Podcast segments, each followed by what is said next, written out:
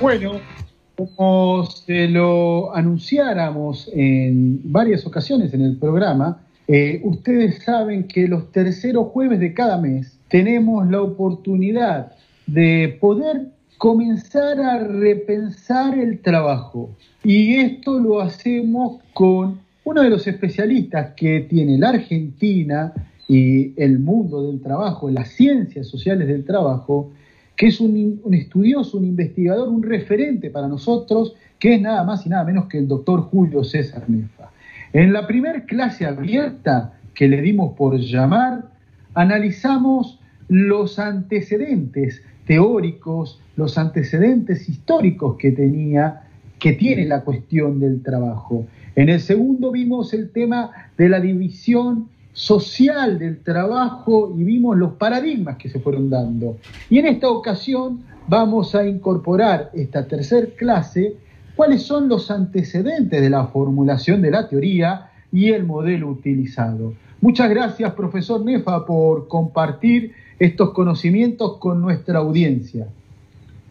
Bueno, muy buenas noches para ustedes, los miembros de ese equipo y audiencia hizo muy bien en recordar los dos temas que tratamos anteriormente y hoy eh, vamos a avanzar de alguna manera para ver cómo es que surge, cuáles son los antecedentes por los cuales ahora ya no se habla solamente de higiene y seguridad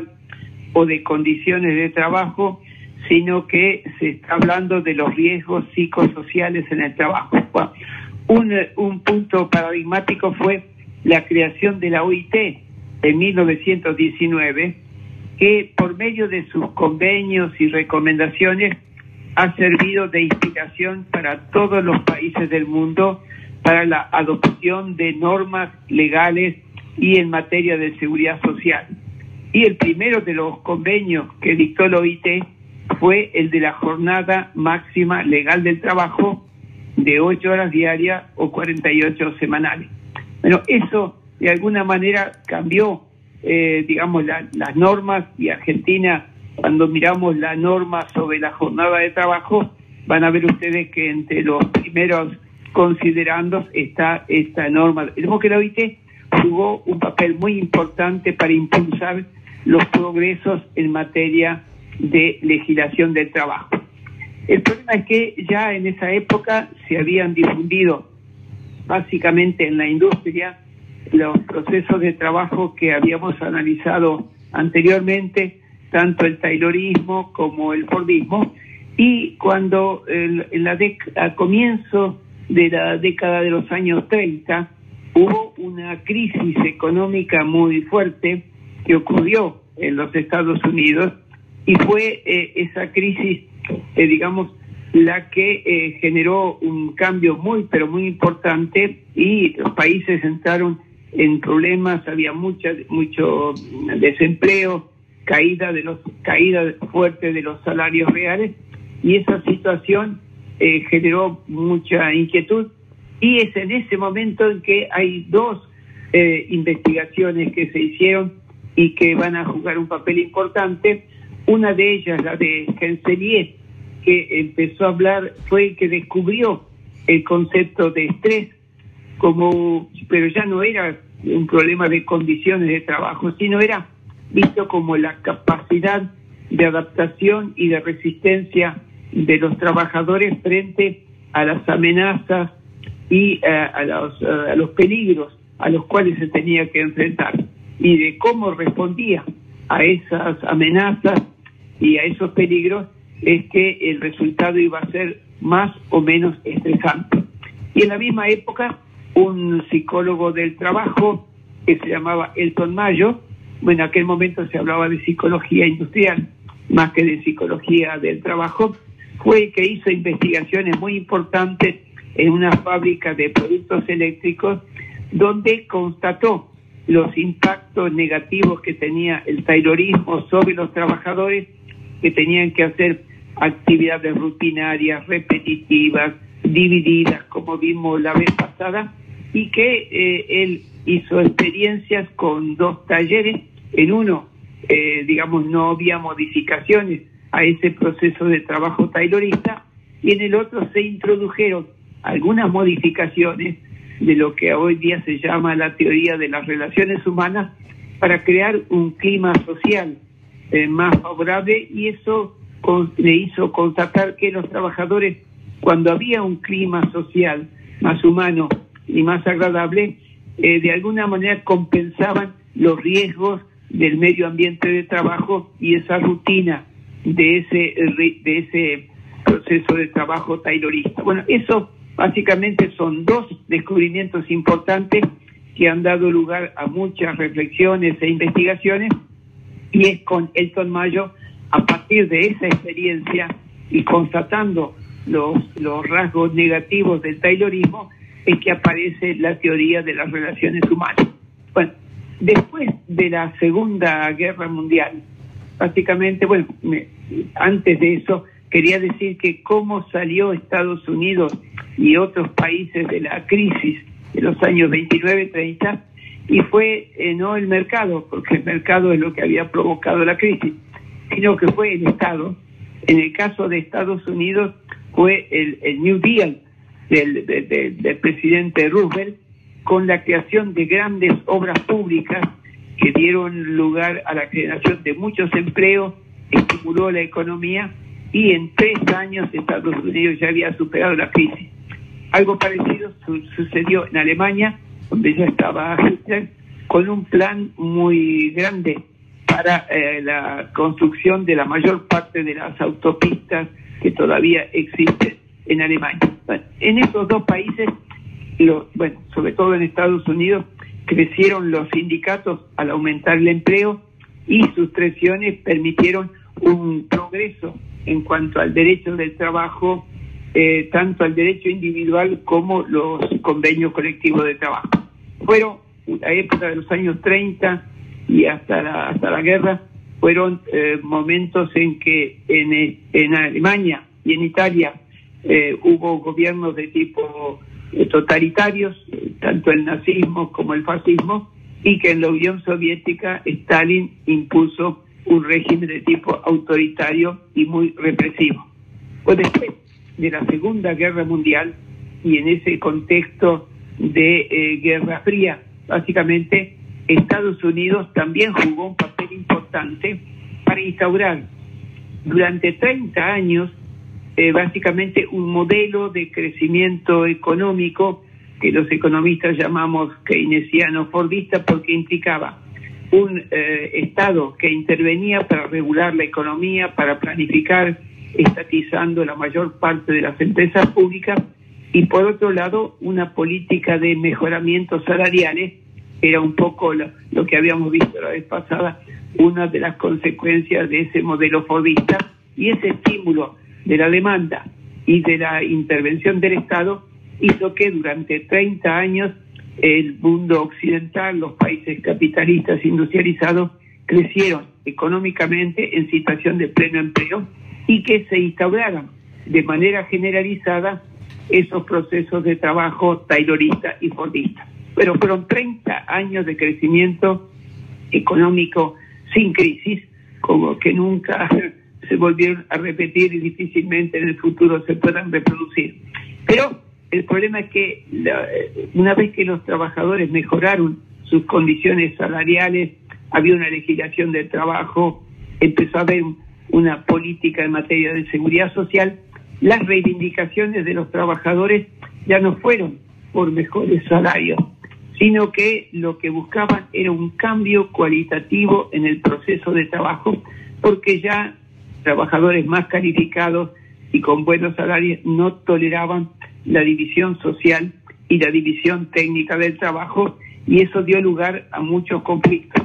El resultado de eso fue que cayó la, la tasa de crecimiento de la productividad y hubo una crisis, pero ya del sistema productivo, mientras que la crisis del 29 y 30 era más bien el sistema financiero y en el comercio internacional. Bueno, cae la productividad y por lo tanto eh, caen las tasas de ganancia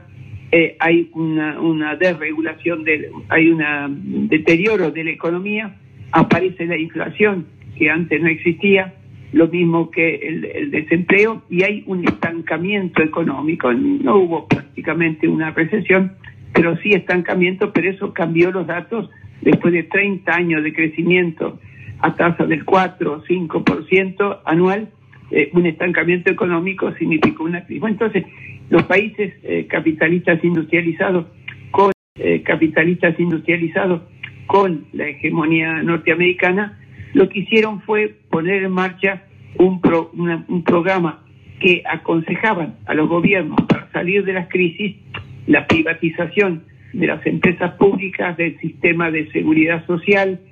eh, también la apertura de la economía para aumentar el comercio, la desregulación de los mercados, porque pensaban que había muchas leyes que eh, regulaban el funcionamiento del Estado, del mercado con eh, controles de precios, y también eso estimuló una, el desarrollo financiero porque el comercio mundial se expandió a tasas muy elevadas después de mediados de los años 70 y eso generó los dos eh, movimientos que nosotros hablamos con tanta con mucha ligereza y no nos damos cuenta del origen que fueron el proceso de mundialización y la financiarización y junto con eso hubo reformas laborales que buscaban reducir los costos laborales reducir los salarios flexibilizar el uso de la fuerza de trabajo y se cuestiona el derecho del trabajo, las relaciones del trabajo y también el derecho de huelga. Y es a partir de esas reformas que surge un nuevo paradigma productivo que nosotros le llamamos hoy día el neoliberalismo, que estimuló una competitividad exacerbada, pero ya no en, dentro de los países, sino entre los países, y eso dio lugar, esa competencia que las empresas impulsaran la intensificación del trabajo que provocó al mismo tiempo el aumento del estrés del cual les hablaba hace un momento. también empieza dentro de los países capitalistas un proceso de diversificación. Y es desde ahí que ya no hay un solo capitalismo, sino que hay muchos capitalismos muy diferentes. Tenemos el, capitalismo anglosajón, Estados Unidos e Inglaterra, que serían los capitalismos neoliberales puros, pero tenemos el capitalismo de los países nórdicos, tenemos el capitalismo renano en, en Alemania y Austria, tenemos el capitalismo continental de Francia e Italia, tenemos el capitalismo japonés y ahora tenemos, después de la caída del muro de Berlín, países que eran capitalistas y que ahora quieren ser países que eran socialistas y que ahora quieren ser capitalistas. Perdón. Entonces, hay una diversidad de capitalismo, es decir, que se, fractura de alguna manera ese frente y aparecen de alguna manera estudios de médicos que habían estudiado también sociología para identificar las causas del estrés. Es decir, que todavía en aquel momento no se hablaba de riesgos psicosociales, sino que se buscaba conocer las causas del estrés los investigadores más importantes, uno de ellos, Karasek, era un médico norteamericano, que explicaba el estrés mediante la comparación o la entre dos factores contradictorios. Tal vez los que están en la audiencia pueden pensar en su propia actividad profesional. Es decir, cuáles son las exigencias psicológicas de la empresa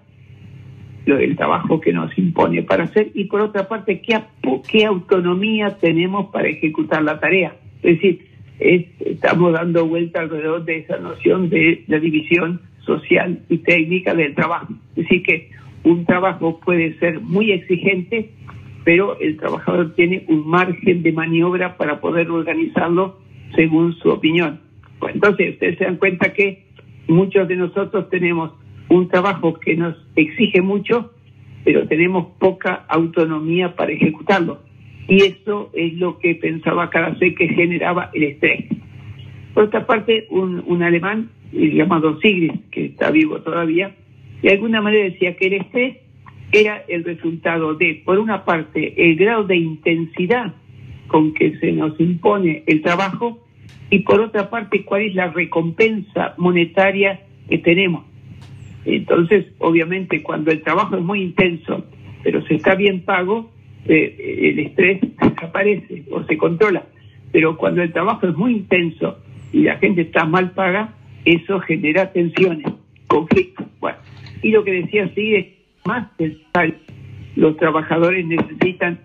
también tener un reconocimiento moral o un reconocimiento simbólico sobre el esfuerzo que hace esa persona para trabajar. De vuelta, cada uno de los que está escuchando contraste la intensidad de su trabajo y la recompensa que recibe y si tiene por parte de la empresa o de la organización un reconocimiento social, moral o simbólico. Y aparecen también estudios ya sobre el proceso de trabajo, lo que hablamos en la segunda clase. Aparecen estudios muy importantes sobre el proceso de trabajo que cambiaron un poco la historia de la sociología y de la economía del trabajo. En Inglaterra, el Labour Process Group, de alguna manera que estudiaba el proceso de trabajo, en su mayoría los componentes eran partidarios de un marxismo heterodoxo. En Estados Unidos, Harry Braverman, con la misma orientación, editó un libro que es un bestseller que se llamaba Trabajo y Capital Monopolista y estudió el taylorismo en las empresas adoptando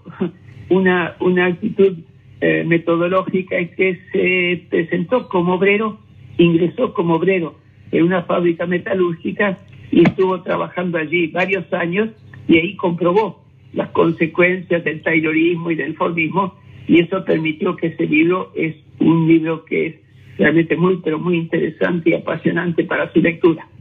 En Francia, Benjamin Coriat y Michel Freisler empezaron a estudiar de alguna manera también el Taylorismo y el Fordismo con un libro famoso de Benjamin Coriat que se llama El taller del cronómetro, así como el cronómetro y la medición del tiempo cambió la vida de la gente.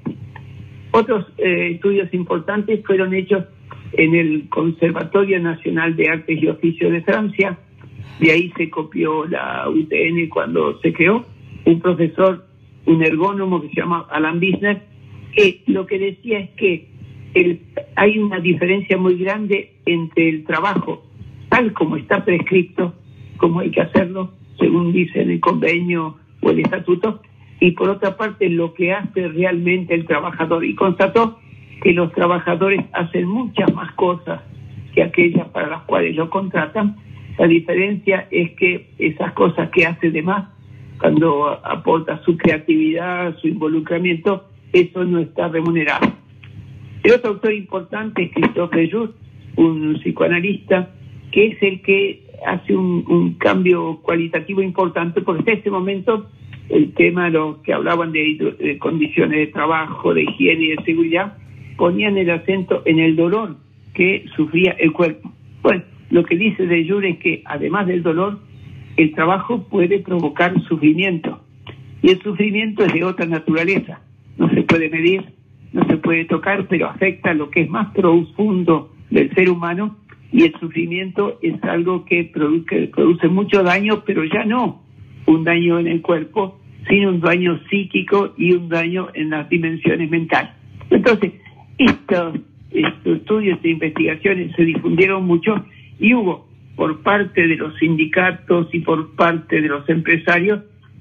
le dio empezar a dar mucha atención a esto porque había mucho ausentismo, muchas llegadas tarde, muchos periodos de cambio de trabajo, conflictos interpersonales y la consecuencia eran las depresiones prolongadas que daba como resultado la caída de la productividad y la calidad y que había que reemplazar a esos trabajadores durante largo tiempo. en el caso eh, francés, que es el que da origen a esta teoría de la cual yo le estoy hablando, la figura importante se llama Michel Golac. Es un estadístico que ha escrito mucho sobre las condiciones de trabajo y fue uno de los que diseñó la primera encuesta sobre condiciones y medio ambiente de trabajo que se hizo en el mundo fue en Francia en el año 1974, precisamente cuando comenzaba esta crisis del régimen de acumulación. Y la forma, eh, digamos, estudiaba esto, bueno, y, el gobierno, sabiendo las calificaciones de esta persona, lo convocó un día para decirle que le inventara un, eh, un índice para ver si la gente estaba más o menos estresada o si sufría más o menos. Él le dijo que eso era imposible de hacer y lo que le propuso es, eh, digamos, organizar una especie de seminario interdisciplinario y convocó a los especialistas más reputados de muchos países del mundo para que cada uno en su disciplina le identificaran cuáles eran las causas del sufrimiento y a partir de esos estudios él hizo un informe, un célebre informe que presentó al gobierno y que es de donde surge este concepto de riesgos psicosociales en el trabajo. Estos riesgos psicosociales en el trabajo era una cosa tan variada, tantas variables había que lo agrupó en seis factores de riesgo que son los que vamos a empezar a analizar a partir de la próxima clase. En, resumen, eh, la intensidad y las exigencias del trabajo y los riesgos del medio ambiente,